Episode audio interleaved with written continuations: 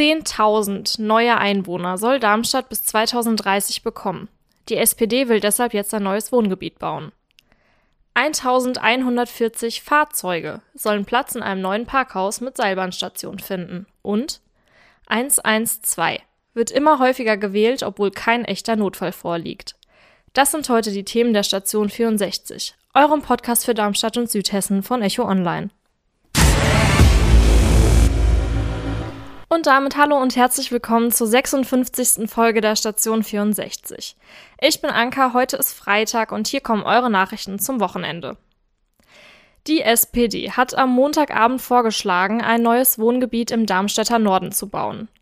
In einem Diskussionspapier wurde beschlossen, zumindest gedanklich in die Planung des Großprojektes einzusteigen. Konkret geht es um mehrere hundert Hektar zwischen Aheilgen und Wixhausen. Derzeit ist diese Fläche noch als agrarischer Vorzugsraum ausgewiesen, das heißt so viel wie Ackerflächen.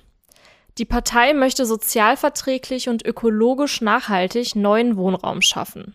Da gehen die Meinungen allerdings auseinander.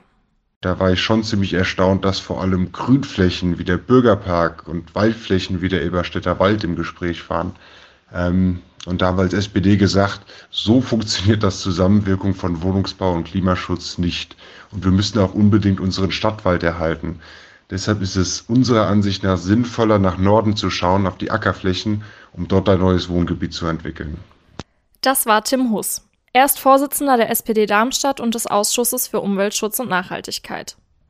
Mit diesem Bauplan stößt die Partei aber nicht nur auf Zustimmung, selbst in den eigenen Reihen. Gerade die SPD im betroffenen Stadtteil Aheilgen hält nichts von dem Vorhaben. Der große Haken an der Sache? Die Flugroutenführung müsste verschoben werden. Tim Huss geht es dabei vor allem um den Schutz des Eberstädter Waldes. Klar ist für uns als SPD aber auch, ohne die Ausweisung von neuen Wohngebieten werden wir den Mietenwahnsinn in Darmstadt nicht stoppen können. Und Wald abholzen ist für uns erst recht keine Option. Demnach lautet der Tenor also, lieber Flugrouten verschieben als Wald abholzen. Man möchte die Grünflächen schützen und stattdessen die großen Freiflächen ins Visier nehmen. Auch gegen das umstrittene Bauprojekt im Bürgerpark hat sich die SPD ausgesprochen. Sie geht davon aus, dass Darmstadt bis zum Jahr 2030 rund 10.000 Einwohner mehr als heute haben wird. Die Nachfrage steigt also weiter, der Wohnraum in Darmstadt ist knapp und wird immer teurer. Was will die Partei also konkret dagegen unternehmen? Also um Mieten in den Griff zu kriegen, gibt es grob gesagt eigentlich nur zwei Wege.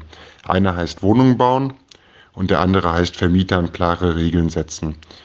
Zum Wohnungsbau wird ja kontrovers diskutiert, Eberstädter Wald, was die SPD ablehnt, oder Darmstädter Norden, was die SPD eingebracht hat. Ähm, darüber hinaus gibt es aber auch eine ganze Reihe von politischen Instrumenten, um, Miete, um Mieten zu begrenzen. Das Wichtigste ist sicherlich, wieder mehr Wohnraum in der öffentlichen Hand zu belassen und keine Grundstücke mehr zu verkaufen. Ja, neues Wohngebiet planen, Park und Wälder erhalten, Baumaßnahmen auf Grünflächen stoppen. Mit all diesen Forderungen soll sich jetzt der Magistrat befassen. Es wird noch viel diskutiert und so richtig einig ist man sich nicht. Was die anderen Stimmen aus der Politik zum Vorschlag der SPD sagen, könnt ihr online auf www.echo-online.de im Artikel meines Echo-Kollegen Joachim Nieswand nachlesen. Vor einiger Zeit war ja die B26 zwischen Darmstadt und Dieburg Thema bei uns. Ein kurzer Rückblick. Die sollte im kommenden Frühjahr saniert und somit bis zu sieben Monate lang gesperrt werden. Das hat für viel Diskussion und Aufregung gesorgt, deshalb wurde die geplante Baustelle erst einmal nach hinten verschoben. Wenn ihr nicht mehr genau wisst, was da eigentlich los war, könnt ihr euch nochmal Folge 46 und 47 anhören. Da haben wir alles Stück für Stück erklärt. Diese ganzen Maßnahmen, über die dort gesprochen wurde, sollen vor allem eins, den Pendelnden das Leben leichter machen. In der Zwischenzeit wurde außerdem über den Bau einer Straßen- und sogar einer Seilbahn gesprochen. Auch darüber haben wir in der Station 64 berichtet. Diese Debatte über eine bessere Anbindung an den Ostkreis ist nach wie vor aktuell. Jetzt hat sich der Darmstädter Architekt und Stadtplaner Udo Nieper zu Wort gemeldet. Er sagt, wenn es weniger Verkehr in der Stadt geben soll, muss man in Zukunft schon an den Haltestellen vor der Stadt Parkraum schaffen. Genau genommen spricht er von einem Pendlerparkhaus an einer Seilbahnstation über der B26. Dort sollen nach seinem Entwurf voraussichtlich 1140 Fahrzeuge Platz finden. So sollen die Nutzenden ihr Auto abstellen können, um ohne lange Umwege in die Seilbahn zu wechseln. Dieser mehrgeschossige Autobahnhof Ost soll also vor allem als Umstiegsort für Autofahrende in öffentliche Verkehrsmittel dienen. Wann rufe ich eigentlich einen Rettungswagen? Wenn ich mir oder anderen selbst nicht mehr zu helfen weiß, wenn jemand starke Schmerzen hat oder wenn ein Glas über den Durst getrunken wurde.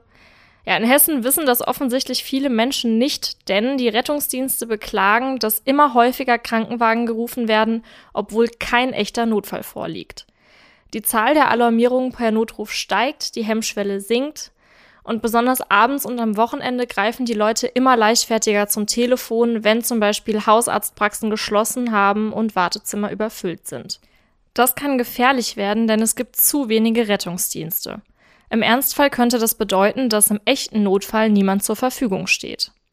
Das hessische Sozialministerium und das Deutsche Rote Kreuz erklären sich diese Entwicklung vor allem damit, dass die Menschen unsicher sind, wenn es um Gesundheitsfragen geht. Wenn ihr in so eine Situation kommt und euch nicht sicher seid, ob der Zustand einer Person lebensbedrohlich ist oder möglicherweise auch werden könnte, wählt immer die 112. Trotzdem gilt, diese Nummer ist ausschließlich für akute Notfälle. Wann ihr den Rettungsdienst unbedingt anrufen solltet und welche Notrufnummern es sonst noch gibt, findet ihr zum Beispiel auf www.malteser.de. Und das war's auch schon wieder für diese Woche von der Station 64. Wenn ihr Anregungen, konstruktive Kritik oder Themenwünsche habt, dann schreibt uns gerne eine Mail an eol-kontakt.vrm.de. Bis bald und tschüss.